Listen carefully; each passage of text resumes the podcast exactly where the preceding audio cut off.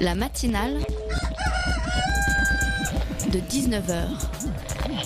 Et bah, c'est une émission qui parle de société, politique, euh, Culture alternative. On va aussi parler de sport, euh, de gens dans la rue. et l'actualité en règle générale. On va peut-être parler des corbeilles à linge pas en osier d'Auvergne. voilà, il y aura, il y aura des invités. Sociologues, des invités chercheurs. Les invités ne diront que des choses intelligentes.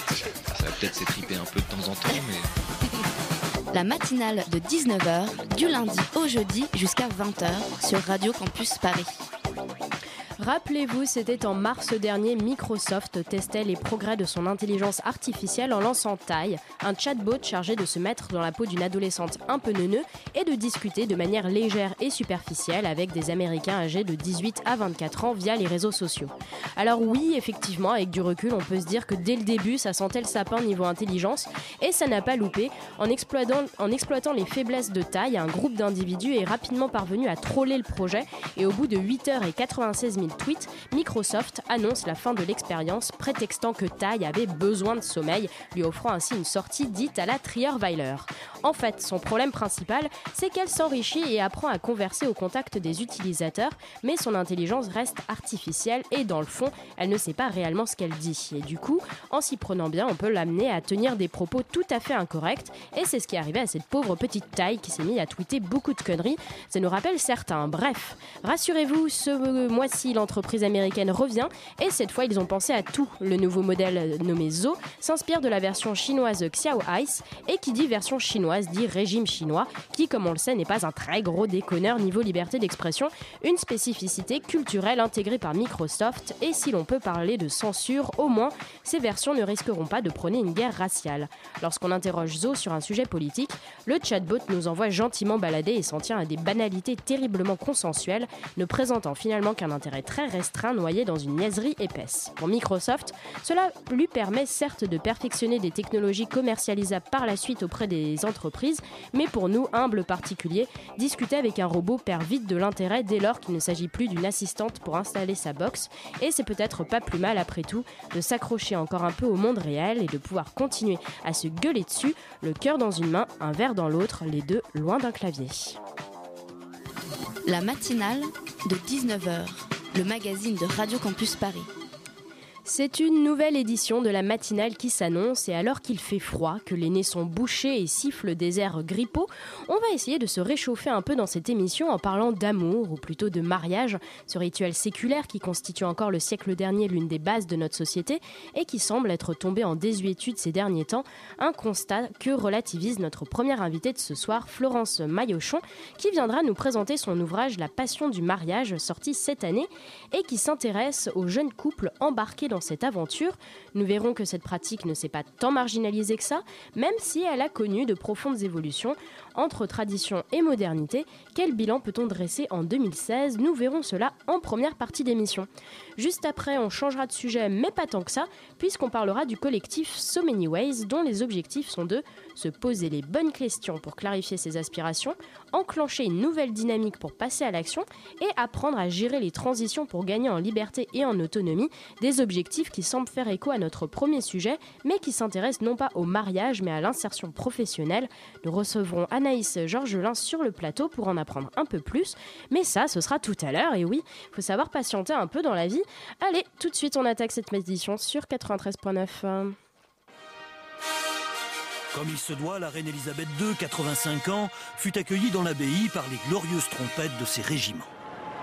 Quant à la mariée, que de stratagèmes auront été développés pour dissimuler jusqu'au bout sa splendide robe que l'on dit coûter la bagatelle de 30 000 euros.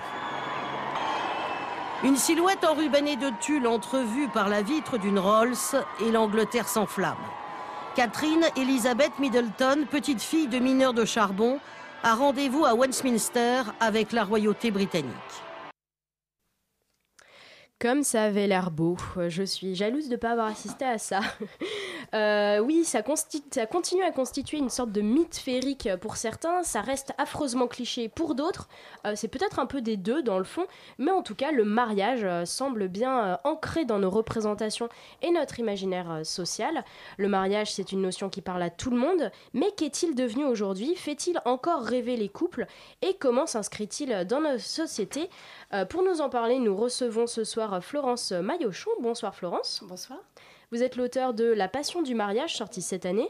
Euh, pour vous, c'est un sujet important qui mérite d'être étudié et nous allons en discuter ce soir également avec euh, Léa, présente euh, parmi nous ce soir sur le plateau. Bonsoir Léa. Bonsoir. Alors, le mariage, la belle affaire, sacrée affaire même. pourquoi avoir décidé d'étudier ce phénomène? J'ai commencé à m'intéresser à ce phénomène en l'an 2000 à peu près à une époque où euh, le nombre de mariages recommençait à augmenter après avoir décru pendant, euh, pendant 30 ans de façon continue. Donc euh, c'était un petit peu une nouveauté, une, inversion de tendance démographique, comme on dit dans le jargon. Et je voulais savoir à quoi c'était dû, ce renouveau du nombre de mariages, alors que le Pax venait de passer et que la plupart des gens, et en particulier des jeunes, choisissent de vivre ensemble sans nécessairement passer par monsieur le maire à un moment, ça décroissait tellement qu'on a pu euh, parler de fin du mariage. Oui, c'est euh, tout à fait ce que euh, concluaient la, plupart des démographes et des sociologues qui sont intéressés à ce phénomène dans les années 80 et 90. Il faut dire, si l'on donne simplement quelques chiffres, en 1970, il y avait 400 000 mariages célébrés en France. Et puis, en, à l'heure actuelle, en 2015, il y en a eu 230 000. Donc vous voyez bien qu'il y a une diminution drastique avec un léger sursaut en l'an 2000, mais qui était simplement euh, lié au fait que l'an 2000 est un contron et que certaines personnes euh, sont, superstitieuses. sont superstitieuses. Voilà. D'accord, donc c'est euh, le point de départ de votre enquête. Et du coup, quelle tendance vous observez depuis, depuis 16 ans du coup Alors, ce qui, ce qui m'a particulièrement frappé, c'est que le nombre de mariages diminue, donc quasiment de façon continue depuis plus de 40 ans. Mais finalement, même si les gens euh, sont de moins en moins nombreux à se marier, ceux qui se marient encore, si on peut dire, en font de plus en plus finalement au niveau de la fête et de la cérémonie. Donc c'est pour ça qu'on peut avoir une impression un petit peu contradictoire entre euh, finalement une institution qui semble un petit peu obsolète, un petit peu dépassée, euh, ce qui est prouvé en partie par les chiffres, en quelque sorte. Et puis, au contraire, un imaginaire et un spectacle autour du mariage qui va croissant parce que vous avez euh, beaucoup de, d'affichage autour du mariage. Beaucoup de presse, beaucoup de... De salons aussi. De salons. Le salon du mariage, le salon de la photo de mariage, le salon de la robe de mariée. Euh, c'est incroyable, euh, cette pléthore de salons, alors qu'en fait, les, mariages diminuent. C'est quelque chose qui s'est développé depuis une quinzaine d'années, une vingtaine même, et qui fait face justement à la diminution du, du nombre de mariages. Peut-être que les, le, le le marché a bien compris que s'il fallait continuer à, avoir un, volume de vente suffisant, il fallait que euh, les gens consomment plus finalement, même s'ils sont moins nombreux à, se marier. Et euh, là, pour l'instant, on parle des mariages civils euh, républicains ou vous faites aussi allusion aux mariages religieux? Est-ce que vous observez de, deux tendances un petit peu différentes par rapport à ça? Alors, quand je donnais des chiffres, je ne parlais que des mariages civils, c'est-à-dire le seul mariage qui soit reconnu par la loi française. Alors le nombre de mariages religieux catholiques est en décroissance totale aussi sur la même période. C'est-à-dire que vraiment, euh, on observe une très très nette euh, diminution de, de, ce sacrement, à l'image finalement de, la pratique religieuse catholique. Euh, ce qui apparaît au cours des 15 dernières années, ce sont des cérémonies qu'on appelle des cérémonies laïques et qui sont des cérémonies qui euh, se font généralement après la cérémonie civile et qui visent à euh, redonner un petit peu de, lustre et puis d'intensité à une cérémonie qui, euh, à la mairie, se déroule en cinq minutes et assez bâclée la plupart du temps. Alors là, à l'occasion d'une cérémonie laïque, on peut faire de nouveau des rites sans pour autant se ranger dans une confession religieuse. Mais on peut quand même peut-être parler de nouvelles religions avec cette laïcité, non? La religion du couple, alors peut-être. Pourquoi pas? Euh, Ça serait une belle définition parce que lors de ces cérémonies laïques, on célèbre euh, les gens qui, choisissent ce rite. sont, sont des personnes qui valorisent euh, leur amour, leur, leur couple et qui veulent le mettre en scène. Mais alors, à votre avis, est-ce, que pour eux, ils vont revendiquer, je dirais, le même héritage, une certaine tradition? Alors, c'est vraiment essayer de se réapproprier la, cérémonie, le rituel et, et la représentation même du mariage. Est-ce qu'il y a une nouvelle appropriation, je dirais, de... Oui, vous avez raison, il y a une euh, très euh, nette tendance à la réappropriation. Ce sont des personnes qui ne se reconnaissent pas forcément dans une confession religieuse, mais qui ne se reconnaissent pas non plus dans un acte civil qui est simplement un contrat finalement. Donc ils veulent euh, parler d'engagement, ils veulent parler d'amour, et ils cherchent une manière de le faire qui soit personnalisée. Donc euh, c'est euh, une réappropriation qui, euh, qui emprunte finalement à, différentes cultures, à différentes religions, à différents rites un petit peu exotiques. Donc on a un petit peu un, une sorte d'hybridation. Une hybridation. Il y a une vraie diversité du coup dans ces... Alors oui non. J'aurais tendance à dire que les premiers étaient peut-être inventifs parce que justement tout était à construire. Maintenant, on observe euh, une certaine institutionnalisation même du, des cérémonies laïques, qui est aussi le, produit de la commercialisation de cette nouvelle cérémonie. De plus en plus, on avait, euh, vous connaissez bien sûr les wedding planners, wedding planeuses, et maintenant on a de plus en plus d'officiants, de, de, de, personnes autodéclarées officiantes pour les cérémonies laïques et qui vendent finalement un kit tout prêt qu'elle personnalise un petit peu euh, comme ça en fonction des couples, mais finalement on retrouve un petit peu les mêmes, euh, les mêmes symboles, euh, avec par exemple un symbole de la bougie qu'on allume, enfin des deux, des deux bougies qu'on allume à la même bougie, ou des cérémonies de, de sable qu'on renverse dans une, dans une structure commune, etc. etc. Et euh, ces wedding planners, du coup, ils viennent euh, des États-Unis est-ce que c'est quelque chose qui se faisait avant euh, autre part qu'en France? Alors, ils viennent des États-Unis et ils se sont développés progressivement au cours de, ces 15 dernières années, en partie à cause de, de cette inflation qu'on voit apparaître autour de, de, la fête du mariage. Et pour ce que j'ai pu observer, de nombreuses femmes qui ont beaucoup investi sur leur propre cérémonie de mariage, qui ont fait euh, un an, deux ans de préparatifs, qui C'est long quand même. Hein. C'est long, mais deux ans, euh, un an, c'est devenu la norme.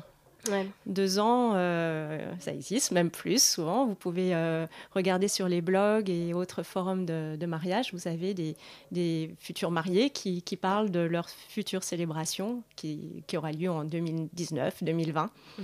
Donc euh, les mariés sont prévoyantes c'est un budget aussi, je pense, à, prévoir aussi, parce qu'on euh, va en parler un petit peu plus euh, après la pause musicale. Mais euh, c'est c'est quand même un investissement, je dirais. Là, on parle de, de fêtes, etc. Il faut compter combien à peu près pour un mariage, si vous avez une moyenne à peu près à donner? C'est difficile de donner une moyenne, mais il me semble qu'on peut chiffrer à peu près à six mois de salaire conjugal. Donc tout dépend de ce que vous gagnez, mais c'est pour donner un petit peu un ordre. Aussi, oui, bah oui, c'est-à-dire que alors Certains euh, se font aider encore par leur famille. Euh, Il y a encore ce côté, euh, les parents de monsieur, madame invitent, vous invitent au mariage de leur fille hein. Alors, pas nécessairement sur les faire-part. De plus en plus, les faire-part sont plutôt rédigés par les époux, voire par leurs enfants comme si leurs enfants les rédigeaient. Donc, ce sont les enfants du couple qui invitent euh, les amis ou la famille à. C'est encore un autre schéma. C'est encore un, autre schéma, un autre schéma. Donc, c'est très intéressant parce que mm. au lieu que ce soit les, les parents qui invitent euh, pour leurs enfants, ce sont les enfants qui invitent leurs grands-parents et leurs parents et euh, toute leur assemblée pour, pour le mariage. Donc, c'est bien ce qu'on disait. Il y a vraiment une, une réappropriation, je dirais, de, de, la, de la pratique. Oui, avec pas mal de modifications. Et puis aussi des, euh, permanences, c'est-à-dire que dans certains cas, les, parents continuent de payer, plutôt dans les milieux aisés, euh, et donc euh, soit payent pour leur propre famille, soit aussi parfois payent pour les amis des, couples. Très bien, bah, écoutez, on va y revenir tout de suite après une courte pause musicale.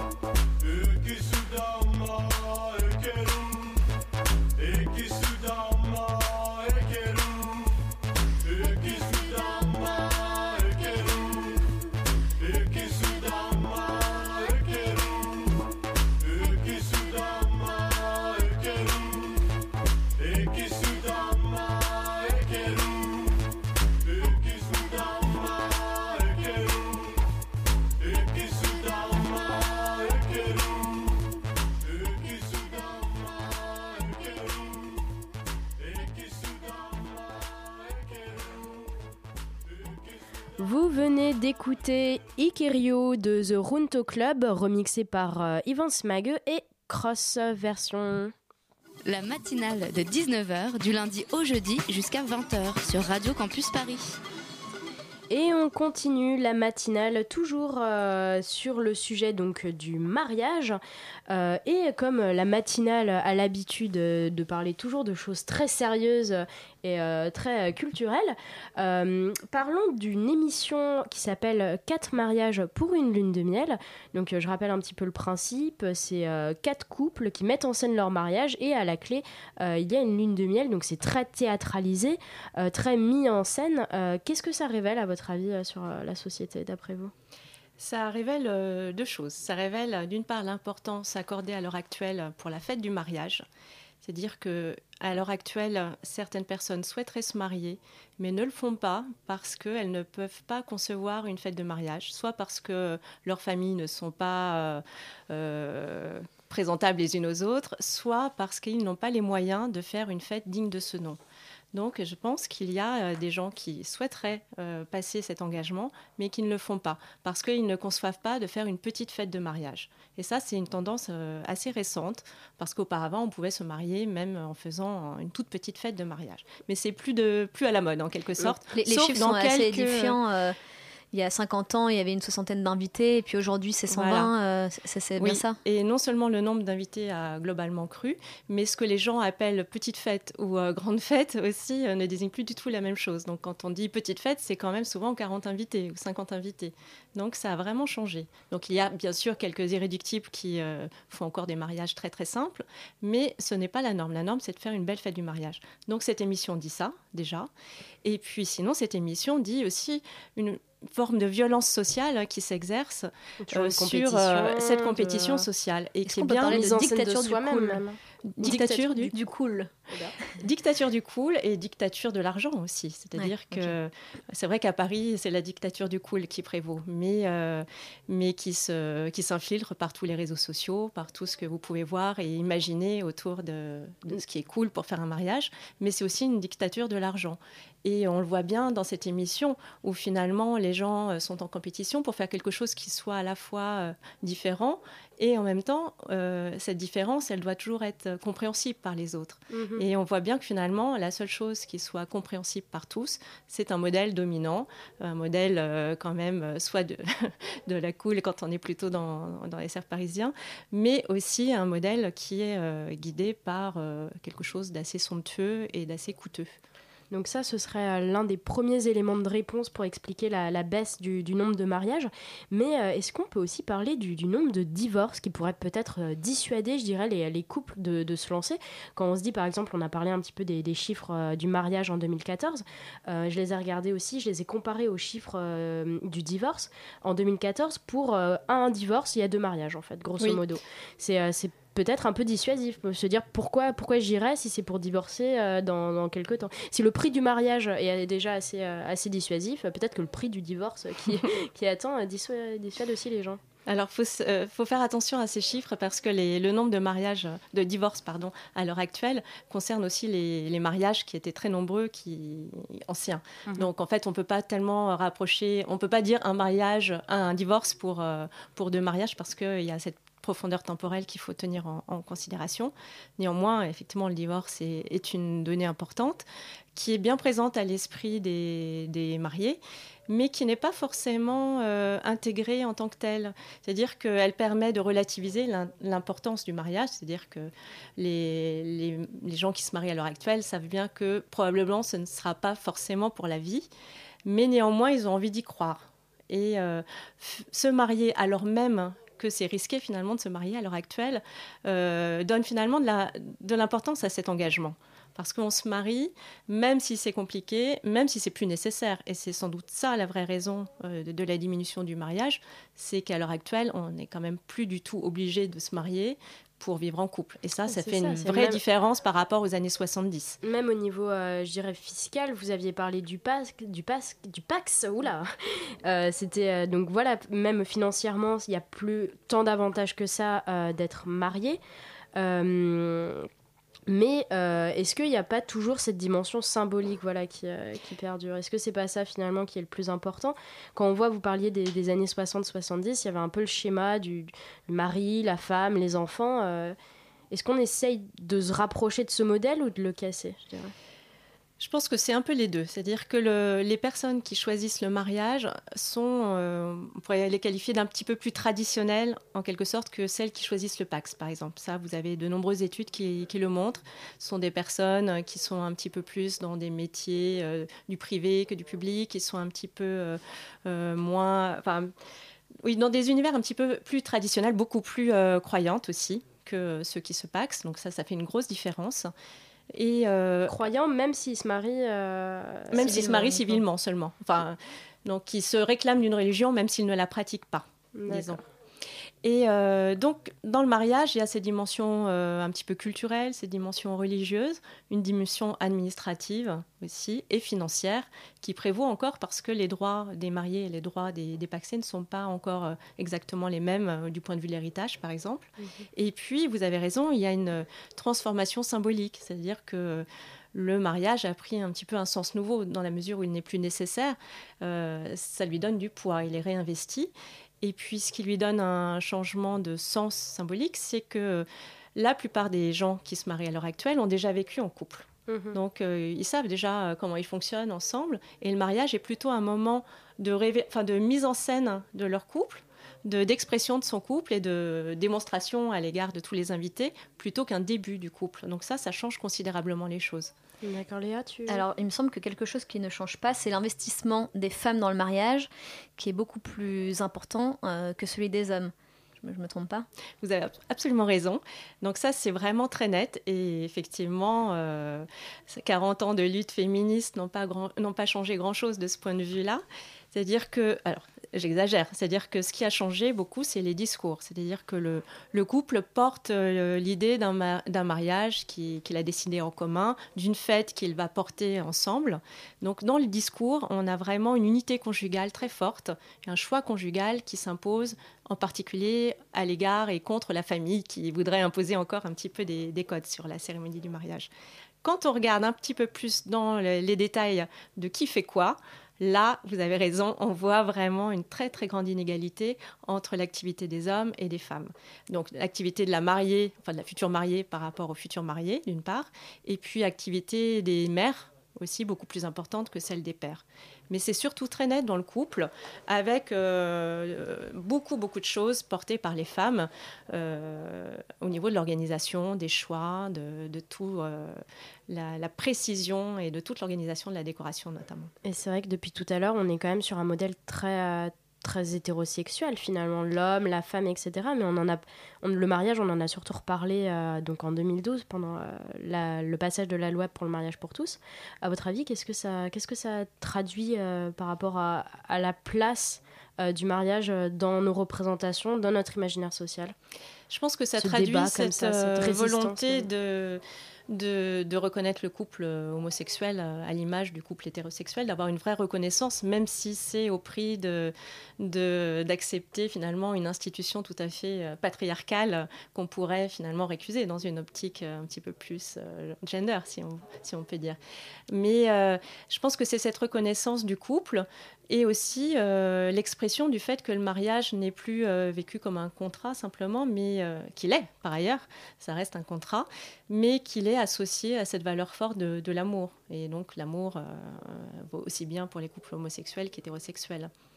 Pour revenir sur ces histoires de partage du mariage entre les hommes et les femmes, est-ce que vous diriez qu'il y, y, a une sorte de statu quo Enfin, ça n'a pas bougé depuis les années 60 est-ce qu'on peut parler de recul? Parce que euh, je ne sais pas si en 1968, euh, nos mères euh, pensaient au mariage. Comment vous, vous estimez ça, vous? Alors, c'est compliqué de faire une seule réponse parce qu'il y a des choses qui vont dans un sens d'une plus grande égalité et puis au contraire des aspects qui vont plutôt dans un presque retour en arrière. Donc sur le partage des tâches, il y a un certain nombre de choses qui sont décidées en commun.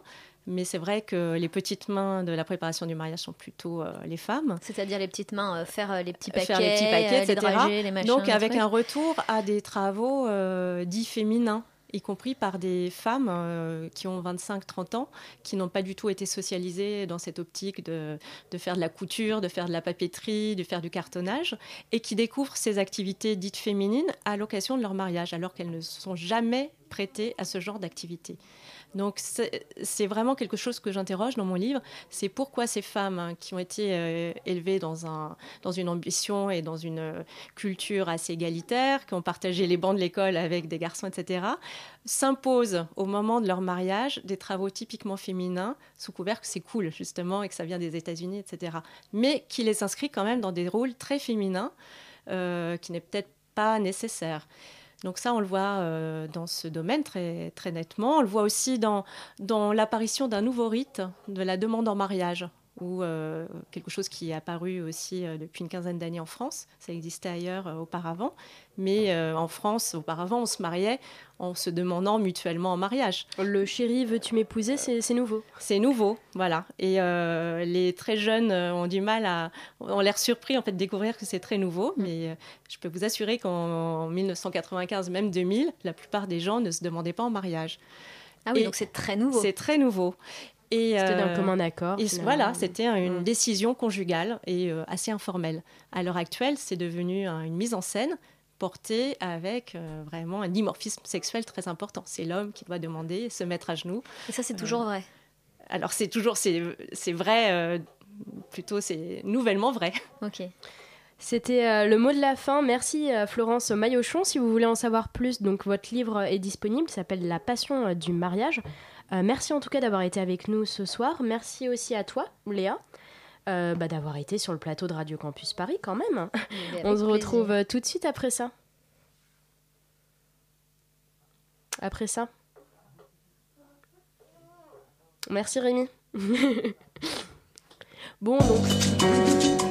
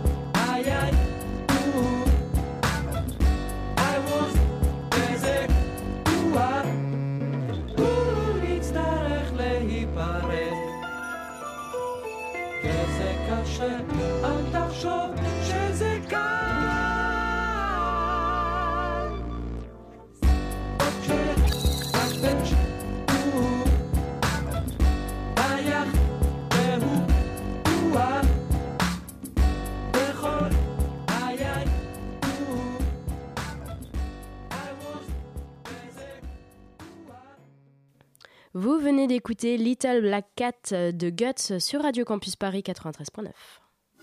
La matinale de 19h sur Radio Campus Paris. Il n'est pas souvent rose, il est peuplé de salauds et visiblement il est toujours gravement menacé par la pollution. Tout de suite, c'est le monde du grand méchant Pitoum. Alors que toutes les touristes sont bien contentes de profiter du métro gratos à défaut de pouvoir voir la tour Eiffel à plus de 10 mètres, toutes les grand-mères, elles, croisées au supermarché, s'accordent à le dire. Il n'y a plus de saison, ma bonne dame. Ah, c'est n'importe quoi. Pourtant, pourtant, l'écologie n'a eu que 7 minutes à elle sur les 570 qu'ont duré les débats de la primaire républicaine et la COP22 a généré à peu près 10 fois moins de couverture médiatique que la précédente.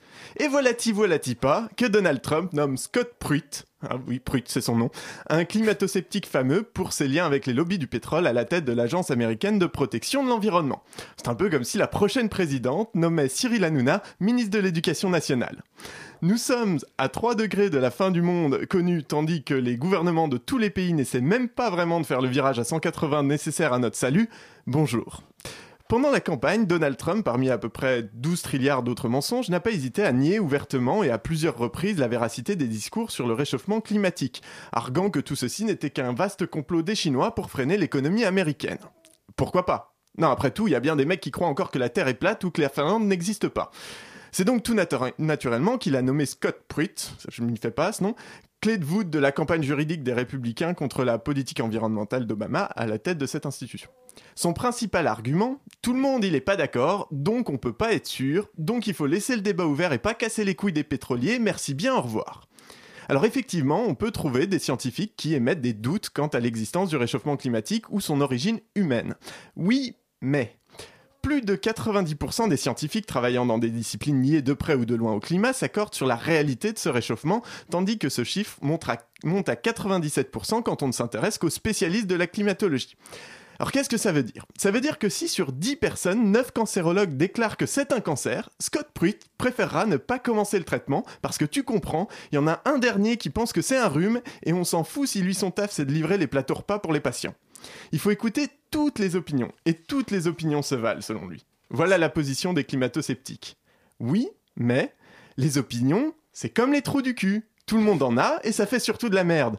Car les scientifiques qui travaillent sur la question du réchauffement climatique tentent en permanence de se détacher de leurs opinions justement pour n'analyser que les faits. C'est même leur boulot en fait en tant que scientifique. Et c'est même pour ça que lorsque l'un d'entre eux, Jason Box, tweet en 2014 On est niqué, ça fait la une des journaux et balisé à peu près tout le monde. Hein. au point qu'il se retrouve menacé de perdre son job dans un institut de recherche public au Danemark. Le Danemark qui est pourtant à l'écologie ce que l'anulingus est, est à un coup d'un soir, pardon.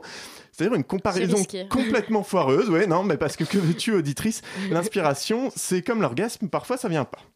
Aux États-Unis, de nombreux scientifiques s'exprimant sur le sujet sont régulièrement traînés en justice par des opposants, harcelés et parfois même menacés de mort, généralement par les mêmes mecs qui prônent la liberté d'expression pour laisser proliférer des propos négationnistes, racistes, misogynes, parce que je suppose qu'ils ne sont de toute façon pas à une contradiction près. Des attaques qui démoralisent les dix scientifiques au point que ceux-ci finissent par se retirer de la vie publique, laissant encore plus de place aux ignares pour nous chier leur scepticisme à la gueule.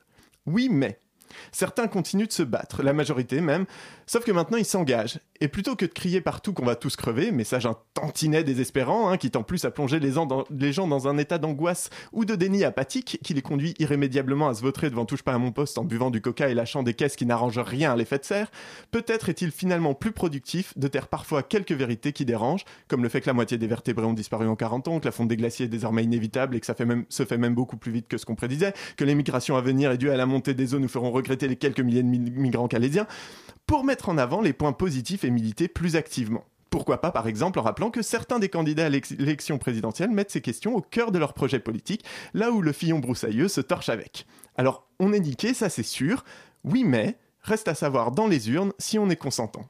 Merci Pitoum, tout ça n'est pas très gai, mais au moins on a le métro gratuit. La matinale de 19h On continue, on continue cette émission et on s'adresse ce soir à tous ceux qui, pour qui l'avenir paraît incertain, pour qui l'orientation professionnelle n'est pas si évidente et clairsemée d'hésitation, et dont le futur est aussi brumeux que le smog parisien. Bref, cette deuxième partie s'adresse à tout le monde et porteuse d'espoir vu qu'on reçoit Anaïs Georgelin sur le plateau ce soir. Bonsoir Anaïs. Bonsoir. Vous faites partie du collectif So Many Ways qui propose d'aider les gens à définir un cap dans leur carrière professionnelle et plus généralement à se tenir prêts à affronter le monde incertain du travail. On en parle tout de suite, mais avant cela, on salue Anne-Sophie, qui journaliste à Radio Campus. Bonsoir. Bonsoir. Ça va? Très bien. Alors Anne-Sophie, le mois dernier, tu, es justement, tu as justement rencontré un coach d'orientation lors d'une, euh, d'un start-up week-end dans le Cantal. Euh, ça a l'air d'être un très beau week-end, ça, en perspective. Euh, on écoute ça tout de suite et on se retrouve juste après pour en discuter. Je suis Gabriel Braberon et j'accompagne des étudiants principalement en classe préparatoire ou simplement dans leurs études supérieures quand ils se mettent à se poser des questions ou à rencontrer des difficultés. Et alors justement, comment est-ce que tu les aides? Alors euh, souvent, c'est lié à une difficulté ponctuelle et on va réfléchir à comment résoudre cette difficulté. Et très vite, euh, la conversation embraye sur euh, leur motivation et leur manière d'avoir choisi leur projet professionnel. Et ce que je dis, c'est qu'il faut qu'ils regardent un peu dans leur ventre ou qu'ils décident avec plutôt leur instinct que simplement avec un raisonnement rationnel, un raisonnement presque parental. Quoi. Oui, parce qu'en général, en fait, ils réfléchissent comment? Alors le plus souvent, ils ont un métier qu'ils ont envie de faire mais qu'ils n'osent pas exprimer. Et puis, euh, ils font euh, ce que leurs parents ou ce qu'eux-mêmes attendent d'eux-mêmes. Donc, euh, ils ont envie d'aller faire guide de haute montagne et ils s'inscrivent en prépa Hippocagne. Ils ont envie d'aller faire de la philo et ils s'inscrivent en maths sup. Et quelquefois, deux ou trois ans plus tard, il faut ramasser les, les morceaux, quoi. Voilà. En fait, tu dirais qu'on a tous au fond de nous quelque chose euh, qu'on veut vraiment et que c'est cette chose-là qu'il faut suivre en priorité. Moi, j'y crois beaucoup. Euh, que ce soit parce qu'il y a un truc au fond de nous, euh, comme sa voix, ou des talents qu'on dévalorise. On dévalorise ces talents sous prétexte que c'est facile. Mais si on commence déjà par voir ce que les autres apprécient chez nous parce qu'on le fait de manière talentueuse et que c'est pas parce que c'est facile que ça n'a pas de valeur, Parfois, bien au contraire, euh, ça vaut la peine. Et d'après toi, en fait, quel, euh, quel degré de liberté est-ce qu'on a? Est-ce qu'on peut, est-ce que tout est possible? Est-ce qu'on peut tout faire? Moi, j'irais dans vers l'idée que tout est possible euh, dans la mesure où on respecte ses qualités et ses talents. C'est plus intéressant, en fait, de faire un domaine dans lequel on est excellent et dans lequel on va pouvoir se distinguer en étant aussi dans sa zone de confort que de dire comme moi j'avais fait euh, je fais des maths parce que c'est dur, donc si c'est dur, ça a de la valeur, parce qu'on se met dans l'effort, et quand on est dans l'effort, avant même de commencer, on va faire énormément d'efforts pour avoir des résultats moyens. Et encore, ça c'est quand tout va bien. Alors que si on est dans un endroit où, sans travailler, on est excellent en histoire-géographie parce qu'on est passionné, qu'on se souvient de tout ce que la prof a dit au cours précédent, et eh ben en allant dans l'histoire-géographie, on va être excellent sans effort. Donc au moment où il va falloir en faire des efforts, on va devenir vraiment bon dans son domaine. Alors, il existe même maintenant des, euh, coachs d'orientation. Euh, Anaïs, euh, l'orientation, c'est le nouveau défi en 2016, hein, s'orienter professionnellement? Ben, je crois que c'est effectivement un, grand défi et que pas que pour 2016, je pense que c'est un, beau défi des années à venir que de repenser la manière dont on construit nos parcours professionnels. Alors nous, on connaît euh, l'orientation professionnelle en général, plutôt à la sortie du lycée. On te demande qu'est-ce que tu veux faire plus tard? Euh, bah, J'aimerais bien faire médecine. Alors, est-ce que tu es bon en maths? En maths? Euh, Bah ok, pas de problème, tu peux faire médecine. vous, à So Many Ways, vous essayez d'aller un peu plus loin que la seule orientation qu'on peut trouver par exemple à la fin du lycée? Bah surtout, nous, on, ramasse les gens après qui se soient orientés justement au lycée et dans leurs études, puisqu'on est plutôt au début de la vie professionnelle. Et justement, bah, on se rend compte qu'en fait, euh, euh, les gens ne savent toujours pas ce qu'ils veulent faire et qui sont toujours, euh, pour, beaucoup des personnes qui viennent vers nous, tétanisées quand on leur pose la question c'est quoi ton projet professionnel? Et alors vous, vous donnez de l'importance justement au sens qu'on peut mettre dans, sa, dans son parcours professionnel, et vous liez ça avec le fait de trouver sa voie. Est-ce qu'il y a donc quel est le lien entre le sens, la recherche de sens, et puis le fait de trouver vraiment ce qui est fait pour nous? Euh, on a aujourd'hui de, plus en plus de personnes qui sont en quête de sens euh, quand ils arrivent dans le monde du travail et qui sont confrontés à une réalité euh, qui ne leur convient pas. nous, ce qu'on les invite à faire, c'est à se poser la question de c'est quoi le sens pour eux et pas le sens de manière générale. Euh, pour pouvoir ben, construire euh, un parcours qui leur ressemble et surtout en se disant que ce sens, euh, il évolue au fur et à mesure des étapes de sa vie professionnelle. C'est surtout ça le, le, nouveau paradigme d'après nous et qu'on a envie de, porter, de développer. c'est comment on repense les parcours professionnels étape après étape en se disant ben, qu'à chaque étape, on a envie de faire quelque chose, peut-être d'autre. Est-ce que le problème, c'est pas aussi qu'on pose la question un peu tôt? Alors ça, c'est indiscutable. On a, quand on aura fini de débroussailler le sujet du travail avec So Many Ways, on s'attaquera à, l'enseignement et on rendra l'année de césure obligatoire pour tout le monde pour qu'avant de se poser la question de, de ce qu'on veut faire, on puisse explorer, expérimenter plein de choses. Une année de césure, donc pour faire quoi par exemple? Bah pour euh, se poser des questions, par exemple, tiens, sur euh, qu'est-ce qu'on aime faire, qu'est-ce qu'on prend du plaisir à faire, qu'est-ce qu'on a envie de découvrir, et puis euh, se mettre en action. C'est ce qu'on encourage à faire euh, les personnes qui viennent euh, vers chez nous, ben, de tester des choses, puisque c'est la meilleure manière de, de, se rendre compte si ça nous correspond. Et alors, comment tester les choses justement? C'est quoi vous leur conseillez concrètement dans ces ateliers? Alors, nous, on leur conseille rien directement, puisque tout ce qu'ils font, enfin les, ateliers qu'on propose chez So Many Ways s'appuient sur, sur le collectif, l'intelligence collective. Donc, c'est comment on, on s'aide les uns les autres, puisque finalement, on se rend compte euh, qu'on est toujours meilleur pour conseiller nos amis que pour se conseiller soi-même. Euh, donc on a un grand principe, c'est la légitimité de l'inconnu. Euh, on te met dans une salle avec des inconnus, tu exposes tes questionnements du moment et avec les, méthodologies qu'on a conçues, ben, on les amène à, décanter ce questionnement, à se dire c'est quoi la sortir de, de la zone de confort, c'est ça? Euh, sortir, changer de regard plutôt, je dirais, avant de sortir de la zone de confort, c'est essayer de changer de regard sur sa situation, de déconstruire, euh, de prendre conscience des peurs qu'on a, de les libérer, de les déconstruire, euh, pour identifier vers quoi oser, c'est ce que disait le coach, hein, se dire au fond de moi qu'est-ce que j'ai vraiment envie, et puis ensuite partir avec des petits pas, des petites actions concrètes qu'on peut mettre en œuvre pour aller vérifier ben, dans la réalité si tout ça, ça nous correspond. Très bien, on va continuer à discuter un petit peu des différentes options qui, s'offrent à nous pour, euh, pour nous sauver de, de l'incertitude professionnelle. On se retrouve tout de suite après une courte pause musicale. La matinale de 19h, du lundi au jeudi jusqu'à 20h sur Radio Campus Paris.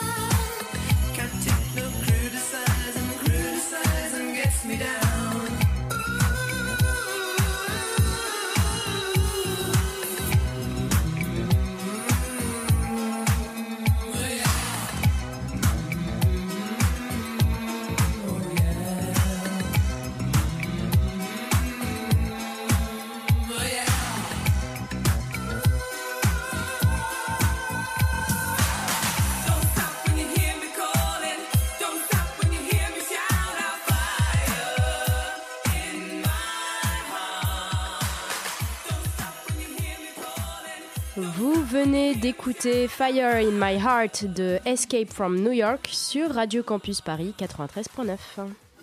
La matinale de 19h, le magazine de Radio Campus Paris. Et on est toujours en plateau avec Anaïs du collectif euh, So Many Ways et Anne-Sophie, je crois que tu avais justement une question à lui poser. Oui, une question qui me taraude. Oh, Euh, pour vous, à, à So Many Ways, euh, comment est-ce que vous considérez, comment est-ce que vous pouvez considérer que justement quelqu'un est dans la bonne voie ou qu'on est dans la bonne voie professionnelle finalement Et surtout, nous, on ne se dit pas qu'il y a une voie pour toute la vie. Euh, notre, notre constat de base, c'est que ben, les carrières linéaires, euh, c'est fini, euh, qu'on va pas pouvoir et qu'on ne va pas vouloir faire la même chose toute sa vie. Donc on va devoir... euh, Donc on a des aspirations différentes à, à- à différents moments de sa vie. Exactement. Euh, par exemple, euh, ben là, moi, j'ai euh, j'ai 28 ans. Euh, en ce moment, euh, je suis prêt à m'engager beaucoup de temps dans mon travail pour faire quelque chose qui me plaît. Peut-être que dans 5 ans, euh, j'aurai envie d'autre chose et que le travail sera pas, euh, aura pas la même place euh, dans ma vie. Donc mes aspirations, mes besoins, mes envies, elles vont évoluer. Et d'où l'importance d'apprendre à, à prendre conscience justement de quels sont ses besoins, ses envies, ses aspirations. Et puis après, d'apprendre à, à, à se mettre en mouvement pour se diriger petit à petit vers cette direction qui nous plaît. Alors, à So Many Ways, vous organisez donc des ateliers à destination des jeunes. Euh, quelles sont les, justement, quelles sont les personnes qui viennent euh, à ces ateliers et dans quelles euh, situations sont-elles? Euh, la, la majorité des personnes qui viennent vers nous ont entre paumées. Alors ça c'est sûr, elles sont paumées, Euh, mais étonnamment elles peuvent être soit euh, en recherche d'emploi évidemment, soit en poste. Je suis dans un poste qui ne me convient pas, donc je, viens à So Many Ways parce que je ne sais pas quoi faire. Elles ont euh, entre, euh, c'est des jeunes au sens large, donc on va de, de 20 à 35 ans en moyenne. Et leur, euh, leur point commun, c'est de se poser des questions finalement sur quelle peut être ma, voie, là où on les invite à reconsidérer la question autrement en se disant quelle peut être ma prochaine étape professionnelle et comment je peux, je peux y parvenir. Et alors, concrètement, comment ça se passe, un atelier comme celui-là? Euh, on a So Many Ways, on a, différents formats. Donc, on a euh, des ateliers de trois heures, des ateliers euh, de plusieurs journées. Concrètement, c'est toujours basé sur du collectif. C'est des méthodologies qu'on a créées après avoir entendu, compris les besoins récurrents. Donc collectif, tu vas avoir des temps d'échange en binôme, en trinôme, en quatuor, même parfois en groupe complet, pour partager tes questionnements, pour avoir un avis sur celui-ci. Euh, grâce au groupe, tu vas euh, chercher à identifier des, petits pas concrets que tu peux mettre en œuvre dès le lendemain euh, pour continuer à, avancer dans la direction qui te parle. On va utiliser beaucoup des méthodes euh, euh, créatives également pour lâcher prise. C'est ce que disait le coach dans le, petit reportage que vous avez passé. Euh, se reconnecter un petit peu à ses, instincts, ses envies, euh, ses besoins, comme je le disais, puisque nos, nos, nos sociétés font qu'on oublie ça pour rentrer dans le cadre souvent. Et en fait, euh, justement, est-ce que dans sa propre orientation professionnelle, les proches, l'entourage peut jouer un rôle euh, important? Comment est-ce qu'on peut utiliser ces, ces proches finalement? Utiliser ses proches. Aidez-moi. Pour, pour s'orienter. Euh, il joue euh, un- quelque chose qui ressort de manière récurrente euh, chez les personnes qui viennent vers nous, c'est plutôt la, la pression des proches. Donc euh, c'est comment on apprend à les utiliser différemment, Euh, puisque parfois on a envie de faire quelque chose et puis l'endroit dans lequel on a vécu, grandi, évolué, euh, pense que c'est pas ça qu'il faut qu'on fasse. Et même s'ils nous le disent pas directement, ils nous font ressentir et du coup on on n'ose pas y aller, on se sent pas en confiance. Comment Donc, on se détache des proches déjà et ben en venant euh, à un atelier So Many Ways, bénéficier de la légitimité de l'inconnu, mais, euh, mais Oui. aussi en, en, en apprenant à faire le tri dans ce qu'ils nous disent, en comprenant ben, Mm. dans quelle mesure euh, parfois ce qu'ils souhaitent pour nous, c'est ce qu'ils souhaitaient pour eux, dans quelle mesure ils ont peut-être peur pour nous, et du coup ils essaient de nous mettre dans une voie qui est moins risquée. On mais est-ce que finalement, ouais, mais est-ce que quelque part ça traduirait pas un peu le, le schéma que, que la société essaye de, de présenter aux gens, le schéma euh, idéal, je dirais, de faire du commerce, faire du droit, faire, euh, faire de la médecine, et euh, finalement, euh, je dirais, délaisser et dévaloriser d'autres d'autres carrières dans lesquelles on pourrait un petit peu, un petit peu s'épanouir? C'est un peu la question de revaloriser les filières professionnelles euh, ou non, et c'est c'est là-dessus euh, que, que vous essayez de jouer?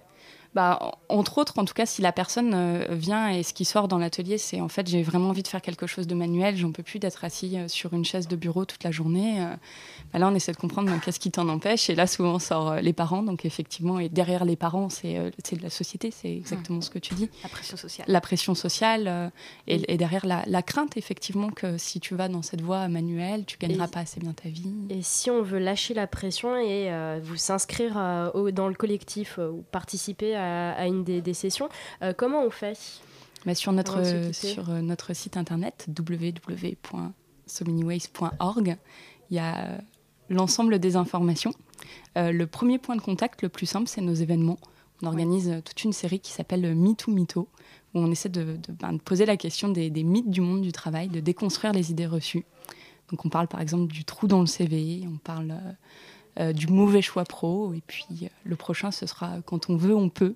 Mais ce sera à quelle date justement? Et la date n'est pas fixée, c'est terrible, mais ce sera en janvier puisqu'on est en trêve, en trêve hivernale. En tout cas, on peut vous retrouver sur votre site internet où il y a déjà beaucoup de témoignages et beaucoup de contenu sur ce sujet. Exactement, et puis il y a toutes, toutes les dates des prochains ateliers en ligne. Formidable. Bon, bah écoutez, ça vaut le coup d'aller y jeter un petit coup d'œil. Merci Anaïs d'avoir été avec nous ce soir. Hein. Bah, merci beaucoup à vous pour l'invitation. Mais je vous en prie et merci à, toi aussi, Anne-Sophie. Merci. De ta présence hein, et de tes questions. Euh, tout de suite, on se retrouve euh, pour une petite chronique. N'est-il pas? Bonsoir, hein, Nino.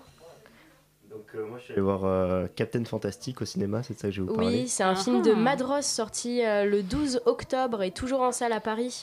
On plonge dans la vie de Ben et de ses six enfants quelque part dans la forêt aux États-Unis, c'est ça? Voilà, exactement. Donc en fait, Captain Fantastic, c'est l'histoire d'un père qui vit avec ses six enfants au beau milieu d'une forêt aux États-Unis et qui sont tous complètement coupés du monde. Ils habitent dans une grande cabane, ils mangent en chassant et en cueillant eux-mêmes dans les bois. Et le peu d'argent qu'ils gagnent, c'est en vendant des, des petits objets à un commerçant du coin. Et alors au programme de leur journée, ils ont un entraînement physique digne des plus grands sportifs à base d'escalade de falaises, de chasse d'animaux sauvages au couteau et de séances de cross au petit matin, ce à quoi s'ajoute un bon gros travail intellectuel aussi puisque tous les enfants sont capables de réciter la Constitution américaine par cœur, ils discutent de philosophie politique au dîner et puis euh, ils passent leur temps à lire. Ils savent aussi jouer de la musique, euh, ils parlent plusieurs langues. Bref, en somme, c'est comme le dit leur mère, sont les philosophes rois de Platon dans toute leur splendeur, qui surplombent le monde par leur connaissance, mais sans être touchés par les bas affects du monde social. C'est beau. On a créé une chose probablement unique dans toute l'histoire de l'humanité. On court jusqu'en haut On a créé un paradis sur Terre. C'est incroyable ce qu'on est en train d'accomplir. Les enfants sont merveilleux. Elle me manque, maman. Il faut que maman reste à l'hôpital pour l'instant.